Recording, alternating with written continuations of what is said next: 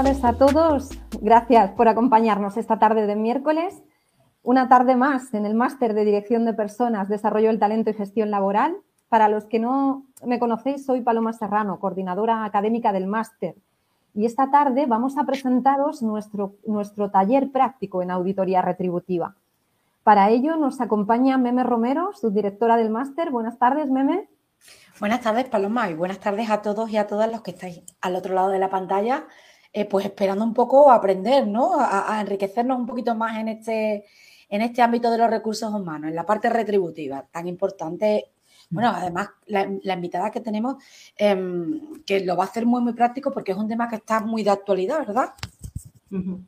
Totalmente, totalmente. Para, para ello nos acompaña Ángela Verdugo, abogada laboralista. Buenas tardes, Ángela. Muy buenas, buenas tardes a Paloma, buenas tardes Meme, buenas tardes a todos.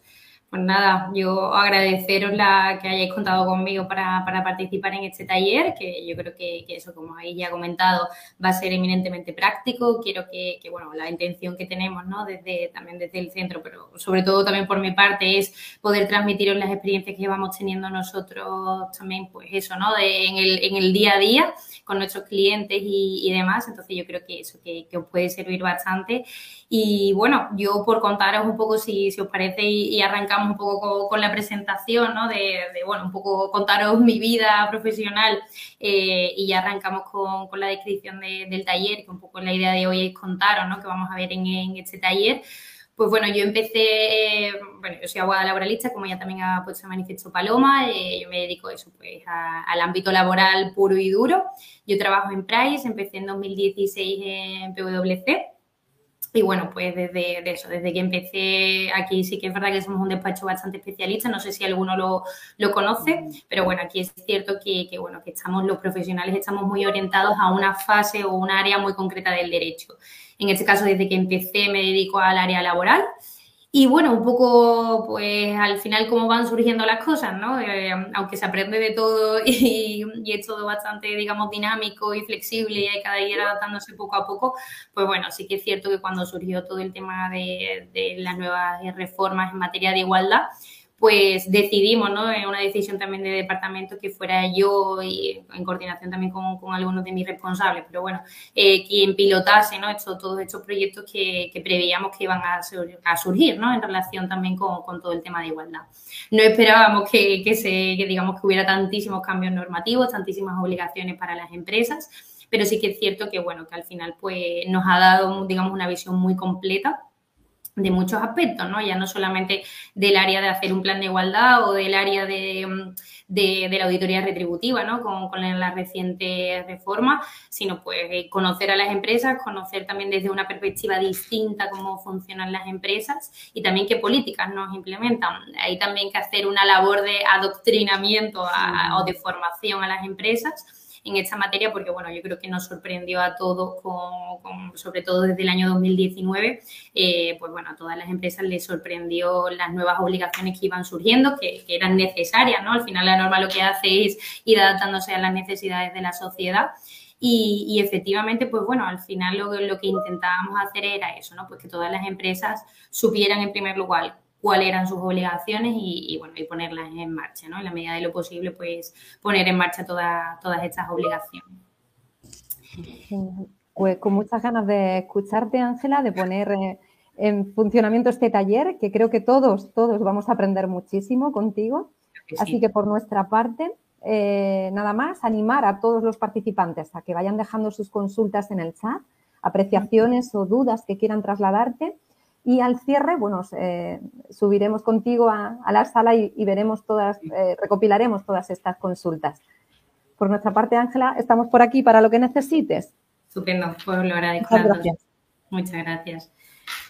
Bueno, pues eh, si no tenéis ninguna pregunta ahora mismo de antes de, iniciar lo que es la presentación, una pequeña presentación que hemos preparado de cara a eso, ¿no? A, pues a lo que es el propio curso, que queremos hacer es un barrido de todo el contenido que vamos a ver en estas tres sesiones que, que se plantean en el taller de auditoría retributiva pues bueno, si tenéis eso, alguna duda, yo os voy leyendo por el chat y, me vais diciendo, ¿no? No cortaros en absoluto, las dudas que tengáis, pues bienvenidas sea, porque creo que vamos a aprender todos mucho. A lo mejor habéis tenido experiencias vosotros previas eh, en el día a día, ¿no? De, vuestras empresas o, en la propia, en el propio desarrollo profesional que creo que, también sería muy interesante ponerlas en valor y, bueno, pues hoy es el día, hoy es el día de resolver las dudas y, yo estoy abierta a, ella, ¿no? A escucharles y, a todo lo que necesitéis. Pues si eso, si tenéis alguna duda yo os voy a ir leyendo, ¿vale? Eh, os presento, digamos, hago una pequeña presentación a nivel global de todo lo que creemos que, sería interesante ver en este, en este taller. Creo que, si no me equivoco, veis la presentación, ¿no? Veis, estoy compartiendo pantalla, creo que la veis. Si alguno se puede manifestar por el chat, se lo agradezco. ¿Vale? Pero bueno, un poco voy contando mientras tanto. Eh, la idea que tenemos en este, en este taller es eso, ¿no? Una primera parte, a mí siempre me gusta hacer eh, sí, se ve correctamente, perfecto.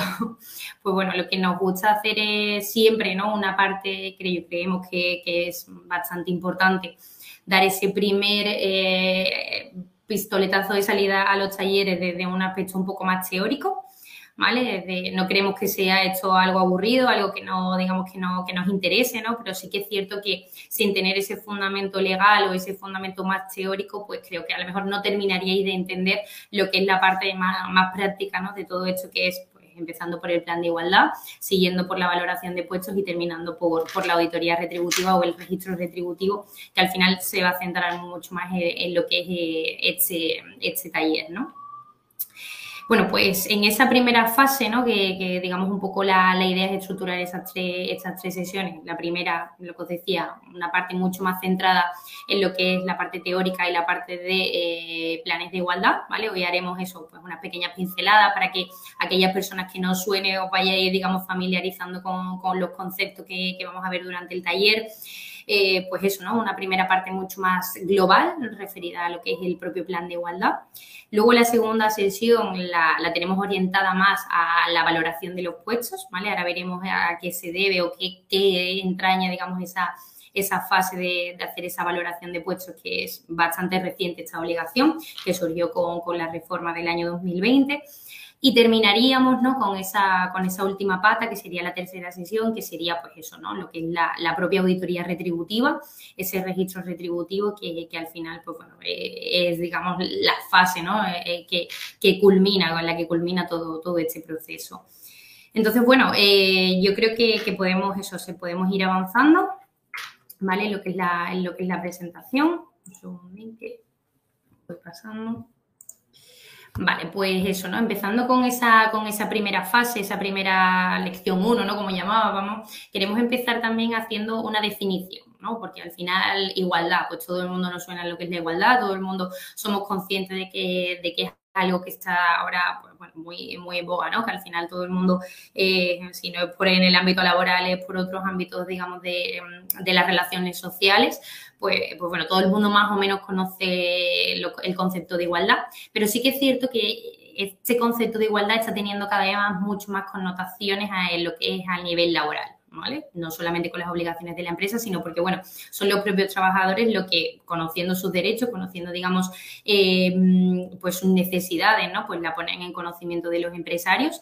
Y bueno, también está para eso, ¿no? Digamos, un poco la, norma lo que nos permite que esas personas, pues, sean, pues, ¿no? Eh, conscientes de sus derechos y los ejerzan como tal. Entonces, bueno, a nosotros siempre eso, nos gusta empezar desde esa parte teórica y nos gusta también diferenciar lo que es el sexo del género, ¿vale? Hay una cosa que siempre eh, nos pasa a nosotros incluso, ¿eh? los que ya estamos un poco más metidos en este mundo, nos sigue pasando, que no, no solemos identificar bien lo que es el sexo de lo que es el género. Pues al final el sexo no deja de ser digamos, la naturaleza, ¿no? De, lo que son las propias personas que al final pues tienen ese flujo en sus relaciones laborales. Pero al final el sexo no deja de ser pues eso, las características físicas, biológicas y biológicas y las naturales eh, que tienen las personas por el propio, digamos, por, por su propio nacimiento. Y eso pues diferenciamos entre mujeres y hombres. Y en cuanto al género, pues tiene una connotación mucho más cultural, ¿vale? El sexo, de, digamos, tiene esa, esa connotación de la propia naturaleza y el género pues está compuesto, digamos, o, está pensado más para todo el conjunto de aquellas características sociales y culturales que están asignadas a una mujer o a un hombre por el hecho de serlo, ¿vale? ahí llegamos ¿no? a, ese, a ese tercer concepto que es el rol de género, ¿vale? Pues en el rol de género es desde el hecho de cómo te sientas, cómo vivas, cómo piensas, cómo vistes, cómo actúas en la sociedad, ¿vale? Y eso también está diferenciado entre las mujeres y los hombres. Pues todo esto, todo esto, digamos, todos estos conceptos son los que al final eh, llevan a, que la, propia ley o el propio ordenamiento jurídico tenga la necesidad de, digamos, de, poner en marcha un mecanismo, ¿vale? Y esto no es reciente ahora con, la normativa del 2019, como he puesto antes, sino que esto lleva, digamos, siendo bastante, bastante necesario desde hace mucho tiempo y todos estos conceptos nos llevan a eso, ¿no? A instrumentar mecanismos jurídicos que nos sirvan a las empresas para eliminar cualquier tipo de discriminación, eh, ya sea de género o de sexo, como también veremos ahora, eh, en el flujo de las relaciones contractuales, ¿vale? Entre el empresario y, el trabajador, ¿vale? Pues eh, seguimos. eso, si tenéis alguna duda, yo os voy leyendo, ¿eh? Pero bueno.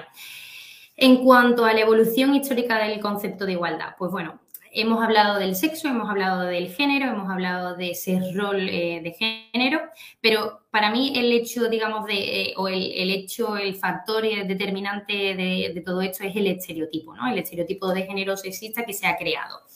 Ese, este estereotipo no es más que esos modelos, esos prejuicios que se crean en la sociedad. Al final las sociedades, como hemos dicho antes, van evolucionando y los estereotipos lo van haciendo con ellos, ¿no? No es lo mismo y yo creo que, que, todos ¿no? hemos ido evolucionando con ellos, da igual la edad que tengamos, el concepto de mujer y el concepto de hombre que teníamos cuando hace, pues eso, hace 10 años no es el mismo que tenemos ahora. Y eso nos lleva a que efectivamente tenga una traslación en nuestro, pues, nuestro flujo con, con el resto de de personas, ya sea nuestros compañeros de trabajo, ya sea nuestros amigos, nuestros familiares o nuestro propio jefe.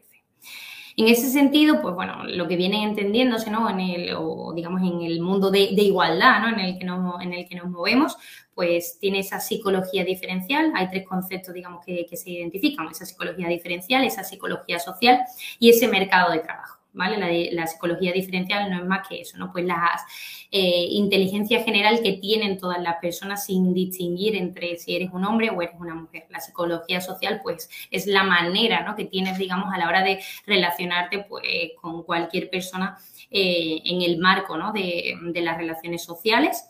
Y en el mercado de trabajo, que es donde nos vamos a centrar en, eh, digamos, en este, en este taller, pues no es más que eso, trasladar ese estereotipo a las relaciones que tenemos con, con, con nuestros compañeros o en la propia prestación de nuestro servicio. Yo creo que no sorprende a nadie, ¿no? En las noticias que se publican eh, casi a diario en relación, pues eso, ¿no? Si hay algún tipo de discriminación eh, salarial, eh, el hecho de no promocionar a una persona por el hecho de ser mujer, el, pues, el hecho, digamos, también de no contratar, ¿no? Era hace, eso sí que, sí que hace un poco de más tiempo, pero el hecho de, por ejemplo, en las entrevistas de trabajo, preguntarte si estás casada, si estás embarazada, eso es lo mismo que si fuera un hombre me lo preguntarías, pues ese tipo de cosas es lo que efectivamente, digamos, a la hora de detectarse que el mercado de trabajo tenía esas necesidades que, podían llevar a una discriminación, pues la norma, eh, digamos, detectó esa necesidad y se fue actualizando. ¿Vale? Y, la elaboración de un plan de igualdad para las empresas no es más que el establecer un tipo de medida que, intente eliminar o paliar todo ese tipo de, de riesgos ¿no? que se pueden dar de esa discriminación. Entonces, ¿cómo desmontamos esos estereotipos de género? Pues con la discriminación positiva. en principio, podríamos, eh, fue el primer paso que se dio a la hora, digamos, de, establecer eh, medidas las primeras que, se pusieron en marcha pues fueron estas, ¿no? las medidas eh, de acciones positivas o discriminación positiva de, digamos, de las mujeres frente al hombre porque era el, sexo de la sociedad que estaba, digamos, pues infrarrepresentado en lo que es eh, el mercado laboral.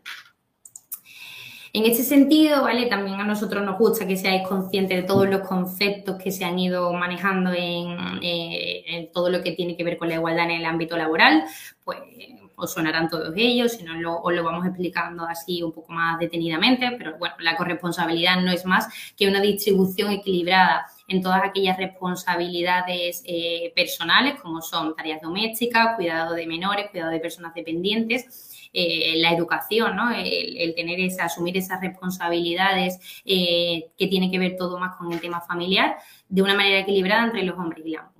¿Vale? Antes, y todos somos conscientes, pues ese tipo de, digamos, de obligaciones únicamente se centraban o se responsabilizaban a las mujeres y de un tiempo a esta parte, quizás también gracias a estas nuevas reformas en materia laboral, pues se han ido, digamos, eh, pues exponiendo, ¿no? Este, digamos, este, mm, este, eh, pues, pues este tipo de medidas que nos han ayudado a eliminar todas aquellas, digamos, discriminaciones que había o, medidas que había discriminatorias respecto de las mujeres, ¿vale? Y para promover así más la inserción de ellas en el mercado laboral.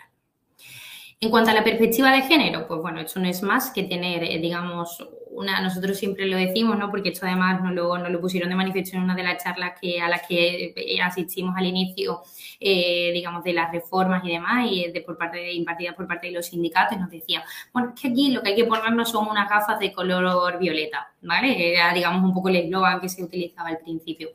Pues bueno, a lo mejor no es la frase quizá más acertada en el ámbito jurídico, pero sí que a lo mejor es, es la que, ese ejemplo con el que nos podemos quedar, ¿no? La perspectiva de género no deja de ser aquella, digamos, aquella percepción eh, a la hora, digamos, de implementar cualquier tipo de acción o cualquier tipo de actividad, cualquier tipo de medida en el ámbito laboral, tener siempre esa consideración de, de evitar cualquier tipo de diferencia entre hombres y mujeres pues desde eso, desde establecer los salarios de los trabajadores, desde establecer el sistema de clasificación profesional, eh, a la hora, digamos, de conceder permisos, pues todo este tipo de cosas tiene que estar pensada desde una perspectiva de género, ¿vale? Para ver si efectivamente con una medida que en principio no tendría por qué ser discriminatoria, ¿vale? Una medida que, el empresario como tal no tiene en mente que, pueda ser discriminatoria respecto pues, de las mujeres o del respecto de los hombres, pues quizás sí lo sea, ¿no? El reflejo que tenga eso en la realidad sí, quizás sí que sea discriminatorio. Pues efectivamente eh, lo que hay que hacer es, eh, como decía al principio, ¿no? Ese adoctrinamiento al empresario o a cualquier persona que tenga responsabilidad dentro de, una organización, eh, de efectivamente tener esa perspectiva de género a la hora de implementar las medidas. En cuanto al análisis de género, pues bueno, al final no deja de ser un análisis y como todos los análisis, pues se tienen en cuenta diferentes condiciones, diferentes circunstancias, diferentes necesidades o factores a la hora, digamos, de, establecer, pues, a la hora de conceder recursos, a la hora de establecer, digamos, políticas eh, de, respecto de, de, eso, ¿no? De las personas trabajadoras y analizar previamente cualquier tipo de medida, qué aspectos necesito y por un lado, eh, digamos, qué aspectos necesito y sobre todo si eso eh, va a tener algún reflejo diferente entre las mujeres y los hombres, Todos estos conceptos están muy relacionados, digamos, pero sí que es cierto que tienen eh, diferencias, ¿no? Al final la corresponsabilidad no deja de ser una medida, digamos, más, más abierta, ¿no? De, de, reflejo, en, las políticas que se ponen en, práctica. La perspectiva de género es más una idea que tiene que estar cada vez más asentada en las personas que toman decisiones dentro de las organizaciones. Y el análisis de género es ese trabajo previo antes de tomar una decisión que hay que tener en cuenta y que realizar como en cualquier, pues no sé, si elaboramos un plan de negocio, pues siempre tenemos en cuenta, ¿no? Eh, qué factores voy a tener, qué consecuencias puede tener o, digamos qué desarrollo, pues eso, ¿no? ¿Qué desarrollo va a tener en el futuro? Pues eso, en materia de igualdad, pues igual hay que hacer ese análisis previo y después tener ese reflejo y, eh, en lo que es la, la realidad, ¿vale? Y en las empresas pues ocurre igual.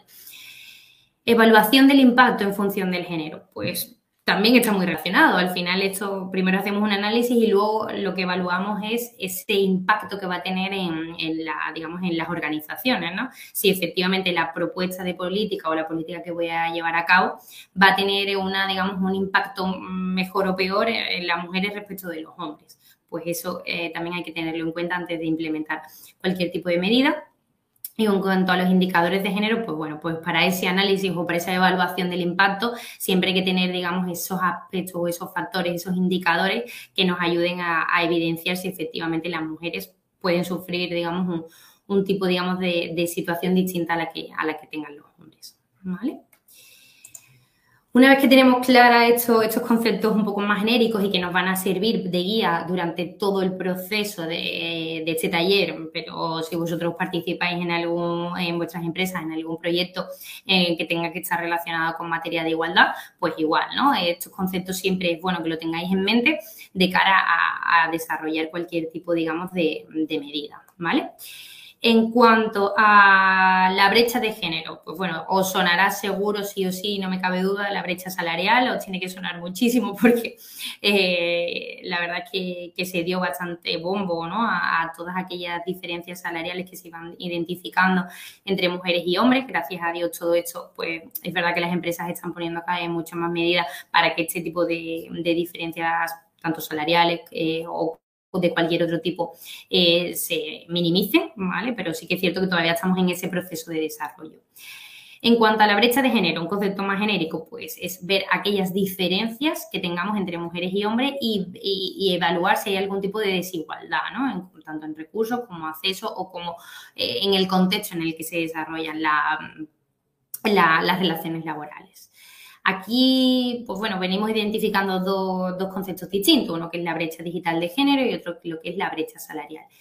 ¿Por qué hablamos de brecha salarial de género? Pues bueno, pues esa diferencia entre mujeres y hombres en cuanto al uso de, los medios bueno, pues los medios tecnológicos a la hora de desempeñar su, prestación de servicio.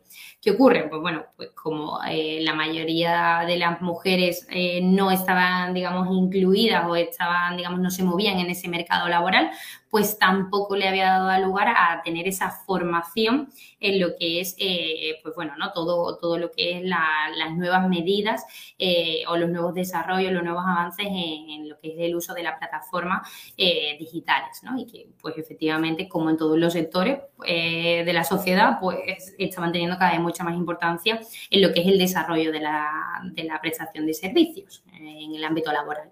Pues bueno, eh, el hecho de que las mujeres no tuvieran esa formación en tecnologías de información y comunicación dio lugar a que tuvieran muchas más dificultades a la hora, digamos, de acceder pues, a, digamos, a, las formaciones, ¿no? Cada vez somos todos mucho más didácticos, digamos, eh, telemáticamente y efectivamente las formaciones a nivel presencial pues cada vez están perdiendo más importancia respecto a las telemáticas por la inmediatez que da, por la facilidad que tiene, por el ahorro de coste que tiene para, también para las empresas.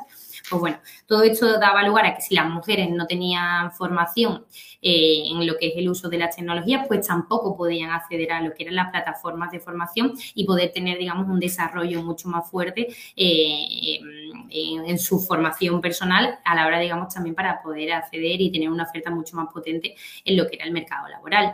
Eso también hizo que eh, les costara también mucho más trabajo acceder al mercado laboral por cuanto uno no tenía la formación eh, que, te podía dar, digamos, eh, en materia digamos, de, la tecnología de la, de la información, pero también el hecho de que yo no pudiera utilizar una herramienta de búsqueda de empleo. Pues todos conocemos LinkedIn, todos conocemos InfoJobs, todos conocemos un montonazo de plataformas que nos facilitan el poder poner nuestro perfil en, una red social y que la, digamos, la búsqueda de trabajo pues sea mucho más fácil y mucho más, digamos, accesible, ¿no? Pues si yo no tenía esa formación, yo no podía utilizar eh, esa plataforma, a mí me costaba mucho más trabajo el hecho de encontrar un empleo, ¿no? Dificultades también en el mantenimiento y en la promoción de los puestos. Todas las sociedades o todas, digamos, las empresas están evolucionando en el hecho, digamos, de utilizar cada vez más ERPs, eh, pues sistemas, ¿no? Como SAP, sistemas informáticos, ya sea el propio correo electrónico, ¿no? Pues quieras o no, ese uso de esas tecnologías, si yo no la tenía, tampoco me permitía poder acceder y promocionar dentro de mi propia compañía. Al final, digamos, me relegaban a posiciones mucho más bajas eh, por el hecho de que yo no estaba actualizada tecnológicamente. ¿vale? Y además, por último, tampoco podían, digamos, beneficiarse de lo que era, pues, todo el uso, digamos, y, cada vez es casi obligatorio, ¿no? El uso, digamos, de hacer todos los trámites burocráticos a través de, una red eh, como es Internet. Pues todo eso daba lugar a que efectivamente las mujeres tú perdieran, ¿no? El eh, eh, poder frente a los hombres. Eso, gracias a Dios, cada vez se ve menos, ¿vale? La brecha digital de género cada vez tiene menos importancia porque las mujeres, tanto las mujeres como los hombres, con las nuevas generaciones que cada vez están mucho más formadas en lo que son las tecnologías de la, información, pues eh, quieras o no, pues esa brecha va disminuyéndose. En cuanto a la brecha salarial, esas diferencias entre esos salarios medios que perciben las mujeres y los hombres, pues bueno, ¿cuáles son las principales causas? Pues bueno, la primera es que hace años y, casi ahora las mujeres siempre estaban o, las mujeres se movían mucho más en un sector de servicios, ¿vale? Que los salarios eran un poco más bajos que, en otros sectores, digamos, de, actividades. Las mujeres también con la misma cualificación percibían unos salarios inferiores al de los hombres, sin tener, digamos, a lo mejor una causa justificada. Eh, también el hecho a lo mejor de, mm, tener esa, opción, ¿no? A que como soy yo la persona que, me quedo al cuidado de, los niños, pues tenga que, prefiera tener un contrato temporal un contrato, perdón, parcial o una reducción de jornada respecto, digamos, de, mi marido o del compañero que tengo sentado enfrente, me hacía perder poder adquisitivo, ¿vale? Pues todo ese tipo de cosas son las que, pues, como puede ser con el plan de igualdad, se intentan paliar. ¿Vale? Y gracias a Dios, pues bueno, la sociedad va evolucionando y cada vez más también hay menos brecha salarial, ¿vale? Tanto digital como, como, salarial, cada vez más esa diferencia se va, se va minimizando. Y la auditoría retributiva está muy centrada en ello. Lo que nos ayuda la auditoría retributiva es para detectar cuáles son aquellas necesidades que tienen las organizaciones y poder poner medidas o implementar un plan de acción para poder corregirlas.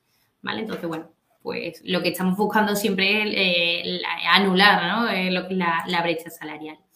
Aquí sin detenerme mucho, porque creo que además esto es más evolución y, contaros un poco cómo ha ido todo, eh, cómo hemos llegado ¿no? a las nuevas reformas, pues bueno, eh, se creó el Instituto de, la Mujer, ¿vale? Que ahora mismo se llama Instituto de las Mujeres, y lo que se hacía era, pues bueno, instaurar un, digamos, un organismo que pusiera en marcha toda esta, lo que era una política centrada en, búsqueda, en la búsqueda de la igualdad entre las mujeres y los hombres, ¿vale? Se buscaba, fue evolucionando, pero se buscaba esa igualdad formal, que a lo mejor nos daba lo que era el propio ordenamiento jurídico, con esa igualdad real. Eh, digamos, implementando acciones positivas que ayudasen a efectivamente a procurar que los hombres y las mujeres tuvieran, digamos, una situación igual y, se movieran en un mercado igualitario para, para ambos sexos, ¿vale? Eh, se buscaba también eso, pues potenciar no solamente las acciones positivas centradas en salario, acceso al empleo, formación, eh, pues eh, prevención del acoso, no, pues que todas esas, digamos, todas esas ramas o todos aquellos ámbitos de la relación de servicio estuvieran siempre bajo el paraguas de la igualdad. Tras eso se llegó a la ley de la ley, eh, la ley orgánica 3 2007, ¿vale? Que era la, primera ley como tal en materia de, igualdad de, de igualdad efectiva entre mujeres y hombres que posteriormente fue modificada por el Real Decreto 6-2019, ¿vale? Que implementó, pues bueno, sí, algunas medidas bastante, bastante relevantes en, lo que es eh, el ámbito de la igualdad. Y posteriormente llegaron los dos Reales Decretos 901 y 902, que son los que verdaderamente hacen un inciso y ponen especial hincapié en todo lo que tiene que ver más con el aspecto retributivo, ¿no? la igualdad, pero en un aspecto mucho más retributivo. Eh, bueno, aquí, ¿por qué? Porque es necesaria, ¿no? ¿Qué es una acción positiva y por qué es necesario un plan de igualdad? Pues una acción positiva no es más que un conjunto, digamos, de, medidas que nos sirven eh, para poder efectivamente ver que hay una igualdad entre mujeres y hombres. ¿Y cómo se traslada esa acción positiva en el ámbito laboral? Pues principalmente con el plan de igualdad. ¿Vale? Para eso, por un lado, eh, evitar cualquier tipo de discriminación por razón de sexo, directo o indirectamente. Muchas empresas lo que hacen es que a día de hoy incluso eh, implementan algún tipo de política que en principio ellos consideran que no tienen, digamos, ningún tipo de eh, relevancia o discriminación respecto al sexo. Y efectivamente luego cuando, eh, cuando se pone, digamos, cuando esa política se desarrolla, efectivamente vemos que hay un tipo de discriminación. Os pongo un ejemplo de que nos ha pasado, ¿no? Aquí en el propio despacho nos ha pasado. una empresa que dice, oye, mira, pues como prefiero poner acciones formativas a nivel, digamos, telemáticas, y pues bueno, pues el servicio que se prestaba era siempre que esas acciones formativas se prestasen en turno de tarde, ¿vale? Porque era cuando entendía que los trabajadores, pues bueno, tenían, mm, digamos, mayor disponibilidad. Por la mañana sabéis que siempre tenemos más ajetreo, más reuniones y demás, y prefería la empresa, pues bueno, tenerla, ese, ese plan formativo se, se daba por las tardes. ¿Qué ocurría? Pues bueno, tú te puedes formar si, si quieres, accedes a, lo que es eso, ¿no? La, acción formativa que, que implementaba la empresa típico eh, curso de, en inglés o en cualquier otro idioma. Y efectivamente, pues bueno, pues ofrecía a toda la plantilla, tanto mujeres como hombres, da igual la posición que se ocupase dentro de la organización. Y efectivamente, ¿qué ocurría? Pues bueno, eh, había muchas personas que uno o tenían contratos parciales y solamente prestaban servicio por la mañana, o por otro lado, también eh, lo que ocurría era que yo tengo una reducción de jornada. Entonces, mi jornada termina, imaginaros, a las 3 de la tarde si yo me formo a partir de las 4, a partir de las 5, que es cuando se me permite a través de esa plataforma, bien estoy prestando servicios de más o bien a mí me está creando un perjuicio a nivel, digamos, de, la propia organización de, digamos, de, mi, lo que es mis responsabilidades familiares, ¿no? Entonces, eso se trasladó, eh, nos dimos cuenta haciendo el diagnóstico del plan de igualdad y observamos que efectivamente no era una discriminación directa de, oye, obvio a todas las personas que sean mujeres y que tengan hijos. Pues obviamente no, ¿no? Sino que efectivamente eh, lo que se... Eh, había una discriminación indirecta, ¿vale? Porque no es que estuviera aislando a un sector de, digamos, de mi plantilla, sino que efectivamente las personas con una determinada circunstancia, como podía ser una reducción de jornada, ya pudiera afectar a hombres o a mujeres, pues efectivamente se estaban sintiendo discriminadas, ¿vale? Bueno, pues todo este tipo de cosas son las que, utilizando ¿no? ese, instrumento que es el plan de igualdad, pues nos sirven para poder detectar eh, este tipo de cosas y minimizarla a través de implantación de medidas. ¿Vale? Pues aquí os pongo un montón de causas, ¿no? Que, que, fueron dando, pues todo eso del tema a nivel salarial, como ya hemos puesto, segregación ocupacional, había, hay determinados puestos que siempre, o sectores incluso que están más masculinizados, otros que están muy feminizados, masculinizados, pues si nos vamos al sector de la construcción, eh, es evidente que hay una mm, sobremasculinización y si nos vamos a un sector más orientado al cuidado, digamos, de personas dependientes y demás, pues hasta el día de hoy incluso estamos mucho más feminizados, ¿vale? Pues este tipo de cosas, pues con los planes de igualdad, lo que estamos intentando es poner medidas que efectivamente nos ayude a la inserción, por un lado en el sector de la construcción, pueden ser a las mujeres, eh, y después, eh, digamos, también pues, pues a los hombres, ¿no? Eh, en el sector, digamos, también de, lo que es la, propia, pues el cuidado de, digamos, por ejemplo, de dependientes. Los planes de igualdad, ¿no? Ya centrándonos un poco más en los planes de igualdad, pues en el ámbito laboral, pues estrategias, ¿no? Para efectivamente buscar esa igualdad real entre hombres y mujeres. En el ámbito municipal o de organizaciones, pues ayuntamientos y demás, lo que se busca es la igualdad respecto de la propia sociedad, ¿vale? Ver si hay algún tipo de obstáculo, algún tipo de medida que no busquen esa, digamos, esa, esa igualdad entre mujeres y hombres, pues instaurar medidas y políticas para minimizarla. Y a nivel educativo, pues igual, ¿no? En el propio centro educativo, pues, pues ver hasta qué punto eh, se están siguiendo con estas, con estas políticas de igualdad. Aquí, pues os resumo también un poco qué es lo más relevante que nos dice la Ley Orgánica 3-2007 y que efectivamente eh, nos lleva a tener que, tener un taller como el de hoy. Eh, pues efectivamente, eh, la definición del propio plan de igualdad no es más que un conjunto de medidas dirigidas a evitar cualquier tipo de discriminación, ¿vale? Y implantar esas medidas para minimizar cualquier riesgo de, discriminación que efectivamente se pueda dar. Actualmente, y ahora lo veremos, eh, las empresas de más de 50 trabajadores tienen que contar con un plan de igualdad. Además, eh, aquellas empresas que por convenio colectivo tengan la obligación de contar con un plan de igualdad también lo tienen que tener independientemente del número de trabajadores que tengan. Y también en el caso de que la autoridad laboral la inspección de trabajo eh, obliga a la empresa a tener un, plan de igualdad porque haya detectado algún tipo, digamos, de discriminación, pues también las empresas están obligadas a, celebrar e, ese o acordar ese, ese plan de igualdad. Además, las empresas, imaginaros, empresas con 10 trabajadores que no tengo obligación de tener un plan de igualdad porque el convenio colectivo no me lo establece, pero pues bueno, el empresario, los trabajadores, la plantilla consideran que, está, que es necesario, eh, pues eso, ¿no? Elaborar e implantar un plan de igualdad, voluntariamente también lo pueden hacer, ¿vale? Eh, ¿Qué nos dice también el artículo 46 de esta, de esta ley? Pues bueno, eh, al final lo que tenemos es que marcarnos unos objetivos, unas estrategias, ¿vale? Para efectivamente intentar identificar cuáles son esos, ese objetivo final al que tenemos que, que llegar, ¿no? Que la empresa quiere llegar para, en materia de igualdad. Ese plan de igualdad es importante ese aspecto porque afectaría a toda la empresa, ¿vale? Pensar que un plan de igualdad no está circunscrito a, pues, en una empresa, digamos, más centrada en la producción, a lo que es la fábrica. No, ese plan de igualdad va a afectar desde el director, desde el órgano de dirección, hasta la última persona o con el puesto, digamos, un poco más bajo que se tenga dentro de la organización, ¿vale? Y eso va a afectar a todo lo que son las relaciones laborales, da igual el tipo, el tipo que sea. Además de esto, ¿vale? Y sí que se está poniendo especial hincapié en, todas las reformas laborales que, están habiendo y en materia de igualdad, pues incluso con mayor, eh, con mayor índice, ¿vale? Es el hecho de que para poder hacerlo, ¿vale? Se tiene que poner en, eh, o tenemos que contar con la representación legal de las personas trabajadoras, ¿vale? Ahora veremos también cómo se ha trasladado eso y lo veremos también en la primera sección, en la primera sesión, pero tenemos que contar sí o sí con la representación legal de las personas trabajadoras. En el caso en el que pues bueno, pues por circunstancias la empresa no cuente con, representantes, entonces cuando se instauran, digamos, otros mecanismos, como pueden ser eh, acudir a los sindicatos más, representativos del sector en el que, en el que participen, para que efectivamente eh, la parte, digamos, que son la parte social, la parte de los trabajadores, esté representada y participe en lo que es todo el proceso de negociación de lo que es el plan de igualdad. Respecto, bueno, pues de las medidas, ¿no? Eso, pues intentar también proteger un aspecto bastante importante que es todo el tema de acoso sexual y por razón de sexo, ¿vale? Sí que es importante identificar eh, qué circunstancias se pueden dar, ¿vale? Porque hay diferentes tipos de acoso, hablo del acoso sexual y por razón de sexo, pero hay otro tipo de acoso como puede ser el acoso, moral o el acoso, digamos, más laboral.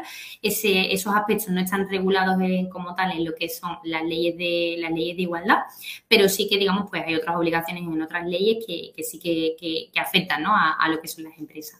En este caso, y los sindicatos además os, lo, lo trasladarán así si negociáis en algún momento un plan de igualdad, únicamente vamos a centrarnos en lo que es el acoso sexual y por razón de sexo, ¿vale? Que es para lo que ellos se sienten con competencia de, negociar. Y es, lo que es cierto porque en la norma únicamente nos obliga en materia de igualdad a, regular ese, ese aspecto. Como os decía, ha habido, digamos, una evolución en lo que es tener esa, digamos, esa obligación en materia de, los planes de igualdad. Pues empezamos con, eh, con la ley 3-2007 a que fueran únicamente las empresas con más de 250 trabajadores y después del Real Decreto 6-2019, esa regulación se fue, esa exigencia se fue reduciendo en cuanto al número de trabajadores, ¿no? En el año 2020 aquí lo tenían que tener un plan de igualdad, lo tenían que tener aquellas empresas que tuvieran entre 151 y 250 trabajadores. En el año 2021 las empresas de 101 y 150 trabajadores y actualmente pues contamos con, eh, con las empresas de 50 a 100 trabajadores ya tienen que tener un plan de igualdad. Por lo tanto, la obligación a partir de 50 trabajadores, las empresas tienen que tener un plan de igualdad, ¿vale? Y si no, pues puede caer en una sanción por parte de la inspección de trabajo por no contar con, con el mismo. En cuanto al contenido mínimo, pues bueno, ahí os relacionamos cuáles son aquellas medidas o aquellas materias que sí o sí tienen que constar tanto en el diagnóstico como en el propio plan de igualdad, procesos de selección, clasificación profesional, la formación, condiciones de trabajo incluidas también un aspecto muy importante en lo que son las retribuciones, prevención del acoso sexual y por razón de sexo. Y también ahí se crea lo que es un registro de planes de igualdad, que ya os adelanto que ese registro no se ha publicado todavía y que lo único que se utiliza, ¿no? O el mecanismo que se está utilizando ahora es RECOM. No sé si alguno lo conoce, es el registro de convenios eh, que se venía utilizando habitualmente para los convenios, pues bueno, también se, se está utilizando para lo que son los planes de igualdad y los protocolos de acoso. Y aquí introducimos un concepto que esto nos va también a enlazar mucho con lo que es la valoración de puestos relacionada con lo que son los trabajos de, de igual valor, ¿vale?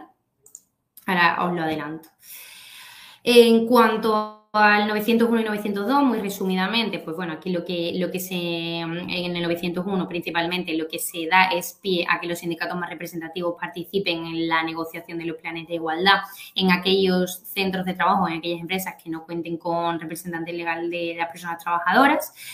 Eh, también se establece un plazo, un plazo máximo para los planes de igualdad. Anteriormente a esta ley, las empresas lo que hacían, negoció un plan de igualdad y lo aplicó, digamos, sin edie, ¿no? Aquí lo aplicó hasta, hasta el fin de, de los tiempos. Pues bueno, ahora mismo, eh, como la, la norma, el legislador entiende que las empresas evolucionan y la sociedad evoluciona, pues bueno, pues también entienden que es necesario que los planes de igualdad tengan una vigencia concreta y a partir de ahí, pues bueno, pues se negocie uno, uno nuevo, ¿no? Atendiendo a las nuevas circunstancias de la, de la empresa.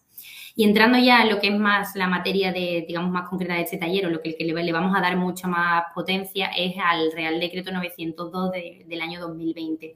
En este Real Decreto se establece, digamos, una, se actualiza una obligación que ya venía desde el año 2019, que es el registro retributivo, pero se implementa aún más esa obligación al tener que establecer para aquellas empresas que estén obligadas a tener un plan de igualdad, os recordamos, aquellas empresas que tengan más de 50 trabajadores, que el convenio que la autoridad laboral lo haya obligado así, a contar con una auditoría retributiva, ¿vale? Y ahora veremos a qué se refiere esa auditoría retributiva.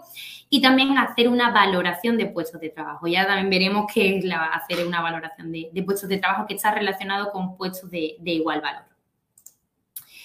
Bueno, pues en cuanto a, cuáles son las características, ¿no? Pues eh, los planes de igualdad tienen que ser eh, también flexibles, tienen que ser dinámicos, tienen que ayudar a prevenir que, en un futuro se pueda dar alguna, alguna, digamos, alguna circunstancia en materia de discriminación de las mujeres frente a los hombres o de los hombres frente a las mujeres. Tiene que tener también un ámbito colectivo, es decir, que aplique a, todas a todas las empresas, a todas las personas que, que prestan servicios en la empresa.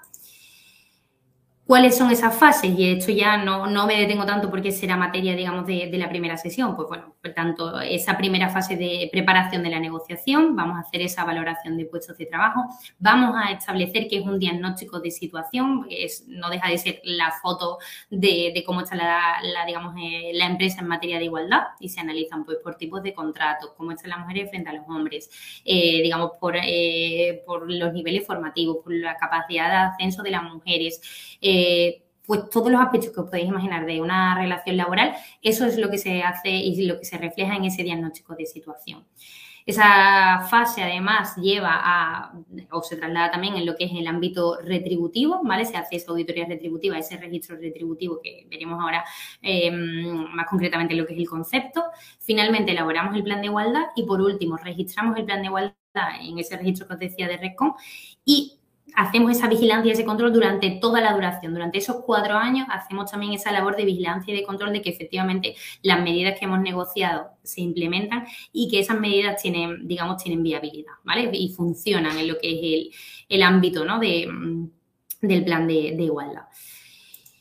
Eh, bueno, aquí es un resumen de lo que es el propio concepto, ¿vale? Que como además esta presentación la tendréis acceso, pues os podéis quedar con, esa definición última después de todo. Aquí vais a ver cuál es el contenido mínimo que tienen que tener ese, plan de igualdad, que también veremos más detalladamente en la primera sesión.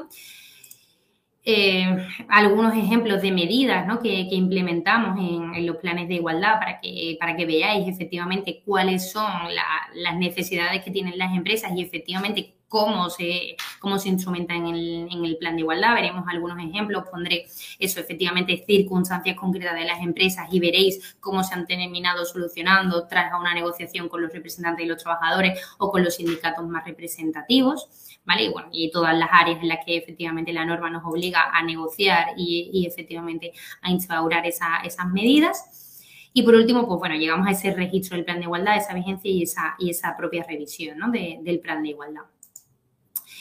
Un aspecto que también veremos más en detalle es todo el tema del protocolo de acoso, qué obligaciones tiene la empresa en materia, digamos, de, establecer ese protocolo de acoso, qué contenido tiene que tener, qué proceso es el que tengo que llevar a cabo para, instrumentar todo, digamos, todo ese recorrido ¿no? que se va a seguir en el caso de que efectivamente se denuncie una situación de acoso, que como podéis entender es una circunstancia muy crítica para, para, la empresa, ¿vale? Da igual a qué trabajadores pueda llegar a afectar, pero es muy crítica para la empresa e incluso así la empresa tiene la obligación de seguir todo este, todo este procedimiento con garantía absoluta de intimidad de la persona y además con un deber de sigilo, ¿no? De las circunstancias que se están dando porque podéis imaginar que tanto si es verdad como si es una denuncia falsa, eh, pues bueno, tiene unas implicaciones tanto para la, eh, persona presuntamente acosada como la persona presuntamente acosadora. ¿no?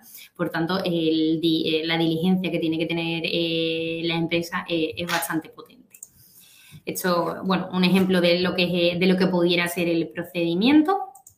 ¿Vale? Y me centro ya por último en lo que es la, la propia valoración de puestos, ¿no? No deja de ser, pues efectivamente voy a coger un puesto dentro de mi organización y voy a analizarlo por todos los factores que pudieran afectar. Aquí hablamos de adecuación, totalidad y objetividad. ¿Adecuación qué es? Pues voy a determinar aquellos factores que pudieran afectar a mi puesto de trabajo. Imaginaros, por ejemplo, en mi caso, que soy abogada, pues tengo que tener en cuenta tanto la formación que necesito para poder, eh, pues eso, ¿no? Prestar mis servicios, eh, qué nivel de responsabilidad voy a asumir a la hora, digamos, de prestarlo. No va a ser el mismo que a lo mejor de una persona junior que, que, que acceda a la empresa. Mi nivel de responsabilidad va, a ser más alto, por lo tanto, la puntuación que yo le dé a ese factor va a ser mucho más alta que la que tenga una persona que acaba de, digamos, de, tener una posición más bajita en lo que es la, trayectoria profesional. Voy a tener también en cuenta si hay, mm, eh, digamos, aspectos como pueden ser, pues, con las condiciones de la propia prestación de servicio, pensar en un trabajo muy físico pues aquellas condiciones ambientales, eh, digamos, de, lo que es la propia prestación de su servicio, pues eso va a tener, digamos, un aspecto muy importante a la hora de hacer esa valoración de los puestos, ¿no? Pensad que además esa valoración, y lo pondremos de manifiesto en el taller, va a estar muy relacionada con el puesto, no con la persona que lo ocupe, ¿no? Cuando hacemos esas valoraciones y estas sesiones con, con la empresa, eh, empiezan a hablar de personas individuales, ¿no? Dentro de la propia organización. Bueno, pues eh, Pepito Jiménez hace tal y este tiene que tener una puntuación 7 y, Jaime no sé qué tiene que tener una puntuación 8. No, tenemos que centrarnos en lo que es el puesto de trabajo. Es decir, si yo contrato a una persona que no está ahora mismo prestando servicio en mi organización, ¿qué necesito de ella? Pues todo, digamos, todos esos aspectos y todos esos factores eh, son los que vamos a tener en, cuenta, ¿no? A la hora, digamos, de, hacer esa, esa valoración del puesto. Tiene que aplicarla a la total de, la, de la plantilla, tanto desde eh, aquellas posiciones más altas dentro de la organización como la última, digamos, en lo que es la, la, propia organización del servicio. Y eh, además todo esto tenemos que hacerlo con una perspectiva de. ¿Vale? Como decía, eh, la perspectiva de género no la podemos olvidar y, infiere ¿no? en todo el proceso y también con objetividad, ¿no? Al final no dejamos de ser personas los que estamos haciendo la valoración de puestos y por lo tanto siempre tendemos a, identificarnos, ¿no? Pues como decía, con una persona que era la que presta servicio, me puede caer mejor o peor, pero efectivamente tenemos que ser objetivos a la hora de hacer la valoración del puesto porque eso va a tener una incidencia brutal a la hora de hacer la auditoría retributiva. ¿Vale? Por lo tanto, muchas veces nosotros lo que aconsejamos en organizaciones en las que son muy pequeñitas, en las que todo el mundo se conoce, pues contar con una, digamos, con un asesoramiento externo que os ayude a hacer la valoración de los puestos de trabajo, porque sí que somos más objetivos que si tú lo haces internamente, ¿no?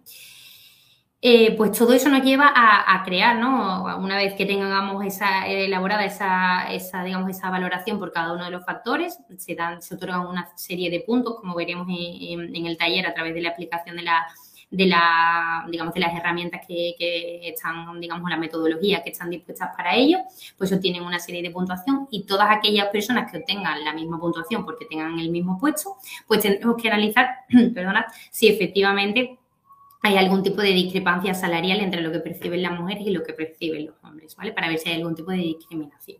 Para eso nos sirve la valoración de puestos, para trasladarlo después a lo que es la auditoría retributiva. ¿Vale? Y ver si para puestos de igual valor hay algún tipo de discrepancia salarial y discriminación salarial. Os pongo aquí un ejemplo de la herramienta que está, eh, digamos, que se utiliza y que os explicaremos en, las sesiones del taller, que, efectivamente, pues bueno, la, más conocida es la que el Instituto de las Mujeres ha publicado y que está además consensuada tanto por la parte de los sindicatos como por parte de, la patronal, ¿vale? Y os haremos una explicación para que vosotros incluso mismos podáis, eh, podáis utilizarla si es necesario y también, pues bueno, os daremos algunos tips, ¿no? Que, sean, que sean útiles para, poder llevar a cabo todo, todo ese proceso de la valoración de los puestos, que para mí es uno de los aspectos más cruciales de, lo que es el proceso del propio plan de igualdad y en concreto de la auditoría retributiva.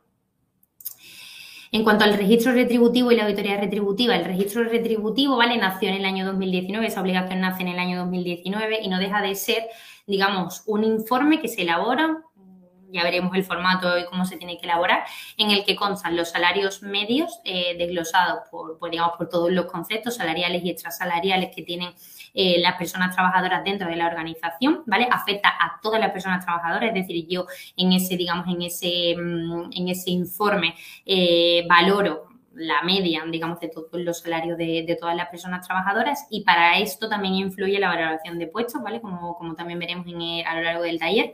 Y efectivamente lo que, no, lo que nos hace es ver si hay algún tipo de discrepancia, ¿vale? Con eso, a través de, esas medias y esas medianas que vamos a elaborar, de, digamos, vamos a obtener tras el proceso del registro retributivo, pues vamos a ver si efectivamente hay algún tipo de, de diferencia.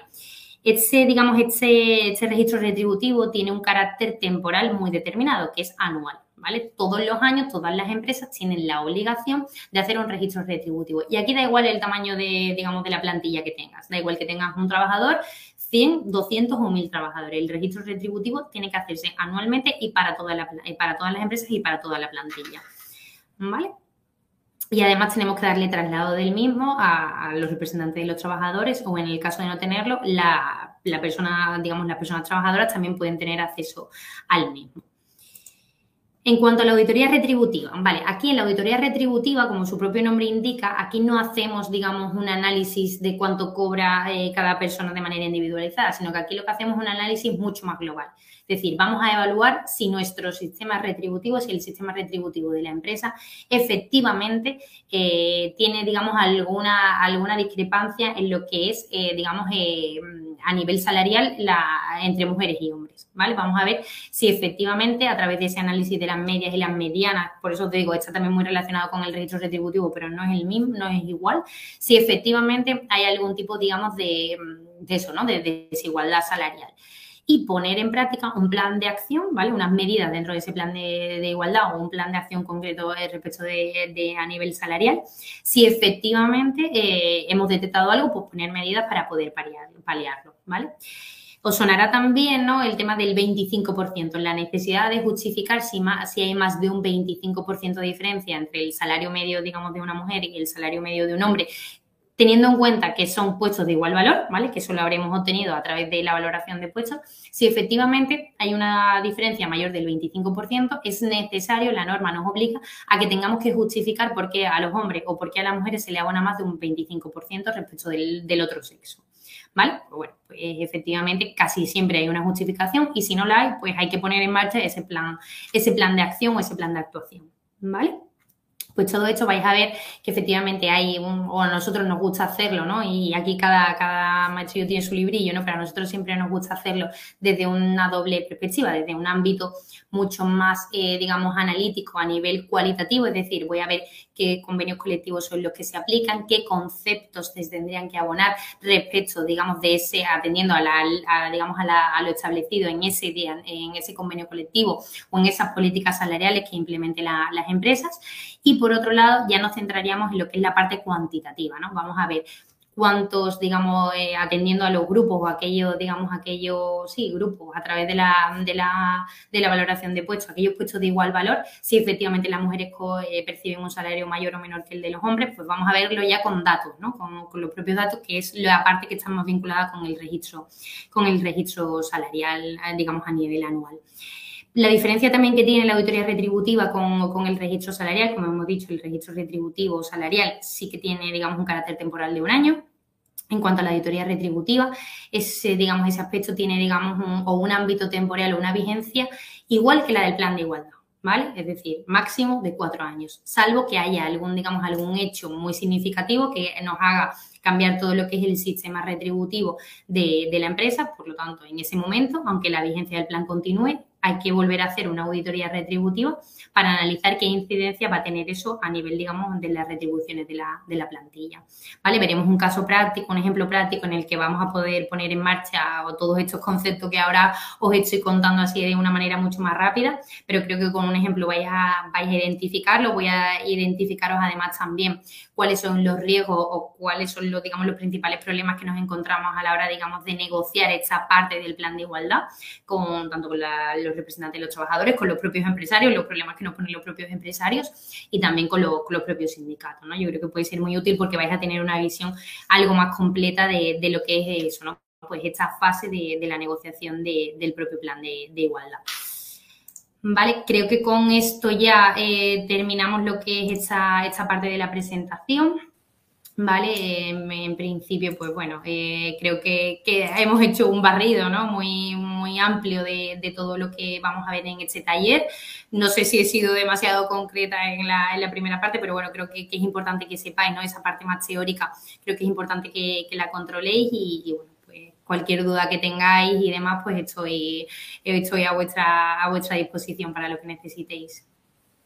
Muchísimas gracias, Ángela. Yo creo que, bueno, que muy interesante esta introducción, además de completa, que yo creo que iremos viendo de forma práctica a lo largo de todo el taller. Así que eh, animaros a todos ¿no? a ver las sesiones eh, grabadas que tendremos disponibles en la plataforma de las tres sesiones siguientes Y yo, bueno, mientras los participantes se animan a, ir dejando las preguntas, Ángela, yo quería preguntarte si eh, pueden las empresas implementar un plan de igualdad unilateralmente. A ver, en principio esto sí que ha tenido, digamos, una incidencia a nivel de, digamos, de evolución normativa, ¿vale? Al principio la norma no hacía referencia alguna con quién me tengo que sentar a negociar, únicamente decía, pues bueno, si tienes representante de los trabajadores, ahora mismo de las personas trabajadoras, pues negocias con ellos. Y si no se aplicaba, ¿no? Una, digamos, una, de manera, pues casi salvando una laguna legal, lo dispuesto en el artículo 41 del Estatuto de los Trabajadores, ¿no? Pues las comisiones ad hoc, crear, digamos, negociar con los propios trabajadores. Pero es cierto, digamos, que, todo esto pues ha, devenido un poco ya, eh, pues bueno, entendíamos que, o la, el legislador entendía que, no era o no resultaba lo más idóneo, porque muchas veces los trabajadores pues no tienen la formación eh, necesaria para negociar este tipo de medidas, ¿no? que al final afectan a ámbitos muy concretos de lo que son eh, las relaciones laborales. Y por lo tanto, eh, con, digamos, con el 901 y el 902 del año 2020, con estos dos reales decretos, vino a salvar esa, digamos, esa diferencia, ¿no? Esa, esa laguna legal que se, que se quedaba.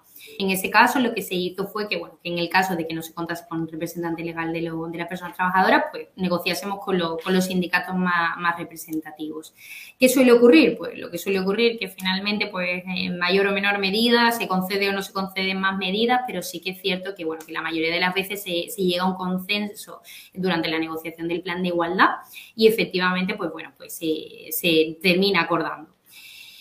Hay mucha jurisprudencia en este sentido y además eso, ¿no? es cierto que la materia es bastante reciente, pero lo que no se viene permitiendo o lo que entiende, digamos, el legislador que no se podía llegar a permitir es, la imposición unilateral por parte del empresario, ¿no? Es verdad que, que bueno, al final parece, digamos, eh, que, la norma nos obliga a tener un plan de igualdad, pero también nos obliga a negociarlo. Entonces, si yo no consigo negociar con, digamos, con los sindicatos, con los representantes más, eh, más, digamos, más representativos, con los representantes legales, ¿qué hago? Me quedo sin plan de igualdad, pero tengo la obligación y la inspección de trabajo me puede sancionar, pues bueno, nosotros lo que aconsejamos siempre a la empresa es que lo intente, eh, digamos, por todos los medios posibles, ya sea por, eh, digamos, por, por eso, ¿no? Por un intento, digamos, un poco más cordial de vamos a volver a sentarnos, vamos a intentarlo, o ya, vamos, ya por, digamos, por, por un requerimiento notarial casi de, oye, vamos a sentarnos a negociar porque necesito contar con un plan de igualdad porque si no me pueden sancionar y además recordemos que esto al final no deja de ser un beneficio para la, o intenta ser un beneficio para las personas trabajadoras, ¿no? Entonces, bueno, tiene cierto sentido que, efectivamente, pues, bueno, pues se implemente, ¿no? Y, que tenga, tenga, tenga que acordarse con, con, los representantes, ¿no? De la parte social. A colación de lo que comentas, ¿no? De que tiene que suponer un beneficio, ¿no? A los trabajadores. Eh, ¿Tiene un beneficio para la empresa? ¿Cuál es el beneficio? Eh, ¿Le supone un sobrecoste? Aplicar la igualdad? O pues al final sí que puede ser un coste, ¿no? Para, digamos, para, para, el empresario sí que sí que puede ser un coste, porque al final, pues a lo mejor nos tiene que contratar a nosotros, somos un despacho independiente, tengo que, asumir ese coste que puede ser el tener que contar con unos abogados que van a venir aquí, que me van a poner 24.000 problemas y que me van a pedir un montón de información para hacer el diagnóstico y para hacerlo todo. Pues puede suponer un coste. Pero también el empresario cada vez es mucho más consciente de que eso también produce un beneficio bueno, para, para, su propio interés, que es tener una plantilla contenta, darle medidas que incluso él mismo ¿no? daría si, si pudiera de manera unilateral, él las pondría en marcha, pero es mucho más, digamos, mucho más útil si las negocio con ellos, me entero cuáles son las necesidades reales de mi plantilla y efectivamente las llevo a cabo. ¿no? Entonces, yo creo que, eso, que al final el empresario termina siendo, digamos, beneficiario ¿no? de, todo lo que es esa, la implantación de, esa, de esas medidas, porque, porque bueno, al final les resulta útil ¿no? para lo que es el desarrollo de, la prestación de, digamos, de, las relaciones con, con la plantilla. Bueno, no sé, Meme, si tienes alguna pregunta. Mira, mientras, Paloma, mientras hablaba Ángela al principio de la introducción que hacía ella, Em, se me ocurrió una cosa, ¿no? Comentabas tú que es verdad que em, el rol de cuidado de, hijos y tal siempre lo suele asumir la mujer. Normalmente las que pedimos la, mm, reducción por guardia y custodia menor, efectivamente, somos las mujeres. Em, esto podría hacer saltar, no sé, pensando, ¿no? cuando mostramos el, eh, al final somos las que reducimos nuestro horario, nuestro salario, eh, por ese rol que nos viene impuesto culturalmente, ¿no? El estereotipo, ¿no? Que hablábamos al principio. Eso es, efectivamente. esto podría hacer saltar a la empresa, la, a la empresa, no, perdona, a la inspección. El, oye, es que eh, al final esto siempre lo asumen las mujeres. Existe una desigualdad porque al final sacrificamos, ¿no? Nuestra... No sí, una parte de Efectivamente. No sé si, si la inspección eh, eh, pone el foco en, que siempre sean las mujeres las que al final, Es verdad que, bueno, que al final las competencias que tiene la inspección de trabajo en este sentido pues, se limitan a que efectivamente si, si una persona trabajadora, ya sea hombre o mujer, que es verdad que cada vez más son los hombres, ¿no? Lo que, lo que lo que piden este tipo de medidas, porque al final también son necesarias ¿no? para, para, para los hombres y para esa corresponsabilidad que hablábamos. Eh, la inspección de trabajo al final tiene una cierta limitación a la hora, digamos, de, implementarlo. Son este tipo de reducciones. Sí que es cierto que, es una solicitud que hace el trabajador, si se cumplen unos determinados requisitos que marca la propia normativa, el Estatuto de los Trabajadores, pues el empresario no le queda, las tiene que, implementar. La inspección de trabajo tendría que poner el foco si efectivamente hubiera, digamos, algún tipo de rechazo sin ningún tipo de justificación por parte de, digamos, del empresario respecto de, alguna solicitud que se llevara a cabo. También hay que recordar que cada, con, vamos, las últimas reformas laborales, lo que se ha también implementado no es solamente la, la, reducción de jornada, ¿no? Contamos con un mecanismo que es la distribución horaria, que al final no tienes un detrimento de tu salario porque lo único que hace es, digamos, ajustar tu horario a unas determinadas horas que pueden ser pues, todo, toda, digamos, por la mañana, pero ampliando un poco más la hora de salida o la hora de entrada y efectivamente no tienes un detrimento. Bueno, pues este tipo, digamos, de mecanismos lo que nos ayudan es a eso, ¿no? A intentar, eh, pues, procurar, ¿no? La, la, corresponsabilidad entre los hombres y las mujeres, ¿no? Entonces, bueno, a, medida, digamos, que vamos utilizando este tipo de, digamos, de mecanismos, pues, pues sí que es cierto que, que cada vez, ¿no? E incluso el teletrabajo. nosotros, muchos clientes, ¿no? Es que están instaurando el teletrabajo casi a toda la totalidad de su plantilla, lo que es venir a una oficina, como a lo mejor podemos hacer nosotros, que quizás nosotros es que sea más necesario, ¿no? No, no es que sea, digamos, una, una imposición, pero sí que es necesario que, que acudamos a, a nuestro centro de trabajo, pero hay muchas veces en los que eh, pues bueno, pues la, empresa decide, oye, mira, pues prefiero que mi plan, de, que mis trabajadores o un sector de, digamos, de mi plantilla, que, que su prestación de servicios si lo permita, pues que trabaje desde casa, ¿no? Un determinados días o no. Entonces, este tipo, digamos, de medidas son las que se suelen también negociar en, en lo que son los, propios planes de, igualdad. Vale.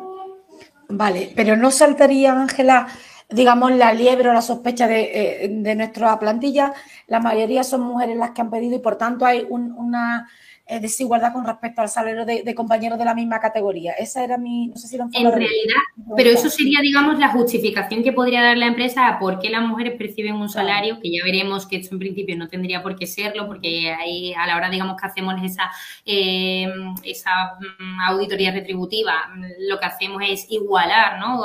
El salario que esa mujer tendría que percibir o que ese hombre con reducción de jornada tendría que percibir para valorar puestos de igual valor, ¿vale? Pero sí que es cierto que efectivamente eh, la inspección de trabajo o cualquier tipo de, digamos, de organismo, eh, digamos, sancionador, no, le cuesta más poner el foco porque, como te decía, son medidas que al final son voluntarias, ¿no? La, a la hora, digamos, de pedir esa, esa solicitud de reducción de, jornada o, o, algún tipo, digamos, de medida más relacionada con eso, ¿no? Con la reducción, están muy vinculadas a que el propio trabajador o a la propia persona trabajadora quiera solicitarla. Entonces, bueno, al final son, digamos, medidas que si tú haces el diagnóstico y te das cuenta que efectivamente son las mujeres las que son en tu plantilla, son solamente las mujeres las que tienen que la reducción de jornada, pues vamos a intentar meter en el plan de igualdad alguna medida que ayude a que esas personas no tengan que reducir la jornada, sino que a lo mejor pues eso, pues presten servicios de teletrabajo por la tarde, que le permita tener, digamos, un poco más de margen. Vamos a implementar medidas que sean a lo mejor pues eso, ¿no? Distribución del de, horario, que intenten, eh, le permito entrar antes, una entrada flexible, una salida flexible, en fin, algún tipo, digamos, de medida que provoque ¿no? que las mujeres no tengan que solicitar o que los hombres no tengan que solicitar estas reducciones de jornada. Pues para eso sirve el plan de igualdad. Perfecto. Muchísimas gracias por la aclaración, Ángela.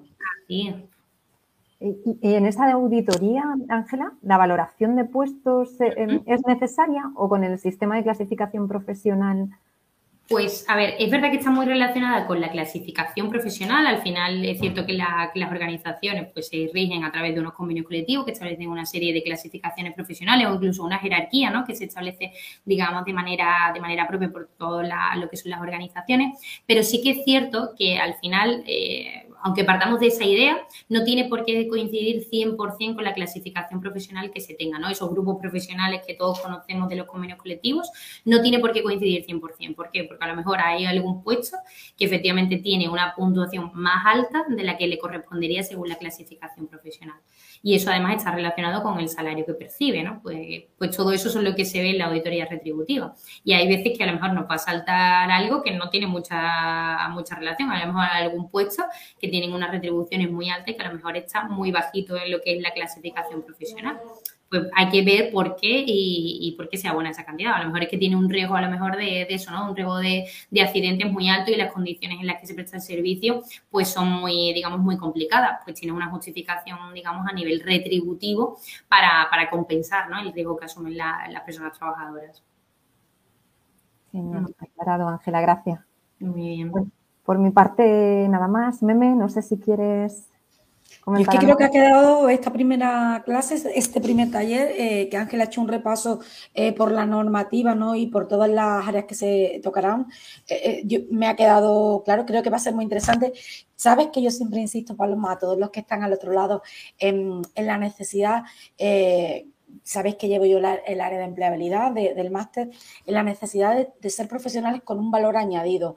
Eh, sabéis que esta norma obliga a las empresas, eh, si cumplen determinados requisitos, a tener el plan, por lo tanto, debemos conocer eh, pues todo lo referente a, planes de igualdad y eso nos va a posicionar como profesionales diferentes al resto de candidatos, por lo tanto, os animo a, todos y a todas a que, a que os forméis, a que veáis las clases, ¿no? Y, y eso, a que adquiráis esa, esa, serie de competencias que os van a diferenciar con, respecto a otros profesionales del, del sector, solo eso. Yo complementando lo que dicen, por la experiencia que nosotros tenemos con las empresas y demás, cada vez más las empresas valoran que tengan dentro de su propia organización personas que estén formadas ¿no? en materia de igualdad, porque al final o tengo que negociar el plan de igualdad, o tengo que actualizar el registro retributivo anualmente, o tengo que hacer una auditoría retributiva, o se me plantea algún tipo, digamos, de, de medida adicional que tengo que modificar alguna cosa así, y es bueno tener siempre alguna persona que por lo menos tenga una formación básica, más completa o no, pero tener una formación en materia de igualdad, porque ya os digo que, esta obligación ha nacido para quedarse y con, con, mucho, digamos, con mucho sentimiento de permanencia, así que seguro que va a ser muy necesario si ya contáis, digamos, con, con esa, con esa formación, pues, pues de verdad que os va a ser, va a ser bastante, bastante útil. Ya os digo, la idea es que el taller sea muy práctico, vamos a, a exponer ¿no? casos que nos han ocurrido ocurrido eh, con nuestros propios clientes, con, con, eso, con las negociaciones que tenemos que siempre son muy duras con los sindicatos. Entonces, todas esas problemáticas que nosotros vamos viendo en nuestro día a día, pues bueno, que las sepáis, que las conozcáis, por si en algún momento os encontráis con esa situación, pues bueno, que sepáis reaccionar, ¿no? Ante, ante esto. Así que nada, espero que, que, que, os sirva, que, participéis también en el, en el taller y sobre todo eso, estoy a vuestra disposición para todo tipo de preguntas que, os puedan ir surgiendo ¿no? en, la, en todas las sesiones. Eh, muchísimas gracias, Ángela. Yo, eh, alineada contigo, animarles a, a, que participen en el foro de la plataforma, a trasladarle todas las dudas. Iremos resolviendo en cada sesión y bueno, y el lunes 23 de junio nos veremos en el último directo para resolver todas esas dudas que hayáis ido dejando en los foros y que os surjan, que podáis trasladarle a Ángela en el directo. Así que bueno, eh, trasladarte por aquí, excelente introducción Ángela, muchas gracias. O que, gracias por parte también de todos los participantes y por nuestra parte nada más. Nos vemos el martes, martes 14 de junio, en la siguiente sesión Muchísimas gracias a todos. Seguimos en contacto. Gracias, Ángela. Gracias. gracias. Hasta luego. Gracias.